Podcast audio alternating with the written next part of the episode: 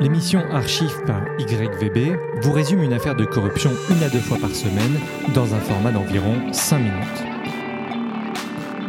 Le cerveau a des capacités tellement étonnantes qu'aujourd'hui, euh, pratiquement tout le monde en a. L'archive 19, l'OMS et la Chine pendant les premiers mois du coronavirus.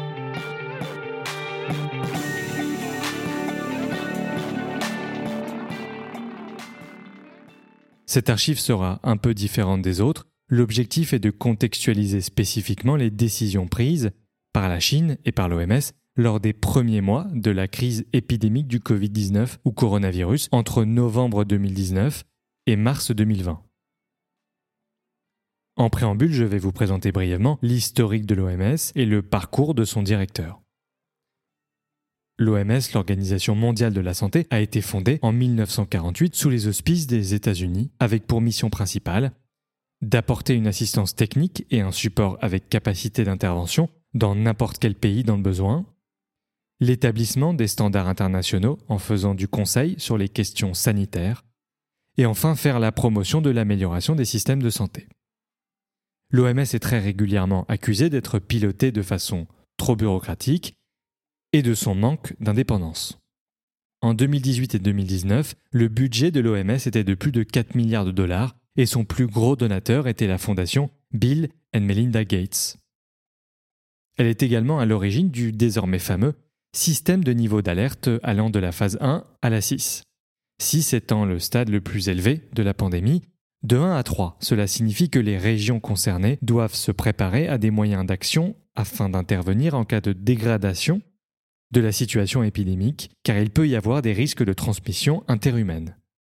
Et de 4 à 6, elle représente une nécessité de contrer le stade pandémique avec tous les moyens mis à sa disposition. Le directeur de l'OMS, Tedros Adhanom Ghebreyesus, de son surnom Dr Tedros, est né en 1965 à Asmara, en Éthiopie. Doctorant en santé publique, il est reconnu dans son domaine et a obtenu d'excellents résultats dans l'amélioration de la formation et de la prévention. Grâce à son action, les taux de sida et de méningite ont baissé respectivement de 22 et 77% Il deviendra ministre de la Santé de 2005 à 2012, puis des Affaires étrangères de 2012 à 2016, et sera finalement élu directeur général de l'OMS en 2017. Alors avant la crise du Covid-19, l'OMS a eu des succès significatifs comme la quasi-totale éradication de la variole et de la polio. Du côté des échecs aux conséquences terribles, on pense à l'épidémie d'Ebola de 2014 en Afrique de l'Ouest.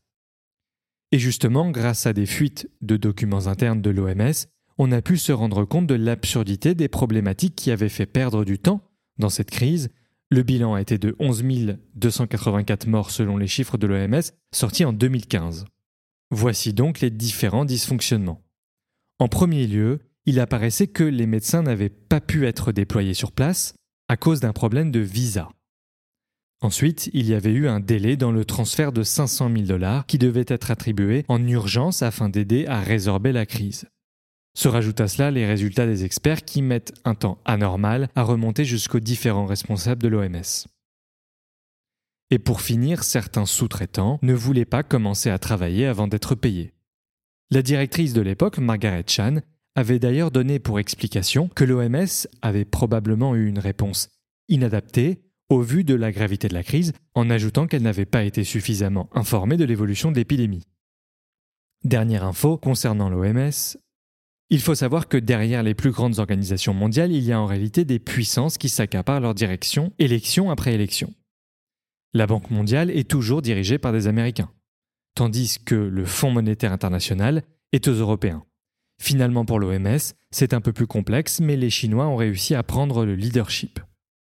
Maintenant, comment la Chine, avec la complicité plus ou moins volontaire de l'Organisation mondiale de la santé, a-t-elle ralenti la prise des décisions lors des premiers mois de l'épidémie de coronavirus? Fin novembre, on détecte des foyers anormaux d'une nouvelle sorte de pneumonie. À ce moment-là, l'OMS ne pouvait pas mener l'enquête avec une totale liberté, preuve en est, les experts n'ont pu commencer leur enquête officielle que le 12 février 2020. Début janvier, les habitants de Wuhan sont forcés au confinement. Le 29 janvier, le président de l'OMS rencontre Xi Jinping et obtient l'accord pour envoyer une mission internationale sur place. Mais il fallut deux semaines de plus au gouvernement chinois pour simplement accepter la composition des membres de cette mission. Le facteur de transmission interhumaine, qui est décisif pour mettre en place les bonnes mesures, n'est reconnu que fin janvier. Le 8 février, on passe la barre des 800 morts. Et c'est seulement le 11 mars que l'OMS a reconnu que la propagation du virus avait atteint le stade pandémique. Les véritables mesures de confinement ne commenceront qu'à partir de cet instant pour le reste du monde. Malheureusement, à ce moment-là, plus de 100 pays sont atteints et on recense déjà 120 000 cas. En parallèle à ces événements, il y a l'histoire des médecins chinois lanceurs d'alerte. Au courant décembre 2019, plusieurs médecins, dont des neurologues exerçant à Wuhan, font état sur les réseaux sociaux d'une sorte d'épidémie de pneumonie qui s'apparenterait même au virus du SRAS, dans la région de Wuhan. Le 1er janvier 2020, la police communique sur l'arrestation de huit médecins qui étaient accusés de répandre des fausses informations, ce qui en Chine peut être condamné de 7 ans d'emprisonnement. L'un d'eux s'est même retrouvé à devoir signer une lettre promettant de ne plus diffuser de rumeurs qui pourraient nuire à la population. Finalement, le revirement de situation intervient le 28 janvier, lorsqu'un juge de la Cour suprême dédouanera totalement tous les médecins accusés. Il ira même jusqu'à saluer leur courage et reconnaîtra que si le public avait pu se fier à leur opinion, la population aurait pu se protéger bien plus tôt. Dans la foulée, il leur a également attribué le statut de lanceur d'alerte. Pour compléter et conclure, je reviens sur trois déclarations du directeur de l'OMS. La première, la Chine doit être félicitée pour les mesures extraordinaires mises en place afin de contenir l'épidémie, malgré les graves conséquences économiques et sociales qu'elle subit. La deuxième, nous apprécions le sérieux avec lequel la Chine prend cette épidémie, et notamment ses hauts dirigeants, ainsi que la transparence dont ils font preuve. Et la dernière, cette fois-ci lors d'une conférence sécuritaire à Munich, il expliquera simplement que, je cite, La Chine a fait gagner du temps au reste du monde. Alors pour balancer ces citations qui montrent clairement que le directeur de l'OMS est plus que bienveillant envers le régime chinois, on peut tout de même rappeler que son rôle est extrêmement complexe et que lorsqu'il négocie afin de rester le plus informé possible sur l'évolution du virus avec un régime comme la Chine, il ne bénéficie pas de la même latitude qu'avec un pays habitué à la critique.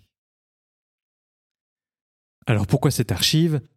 C'est un cas supplémentaire qui prouve à quel point l'indépendance est vitale à l'intérêt général. Et on peut aussi se poser les deux questions suivantes. L'OMS pourra-t-elle continuer longtemps à régir la sécurité sanitaire globale alors qu'elle a peur de vexer le régime chinois lors d'une pandémie? Et justement, la Chine sera-t-elle encore considérée comme l'indispensable usine du monde après cette catastrophe historique. C'était l'Archive 19, merci et à bientôt. On construire des asiles de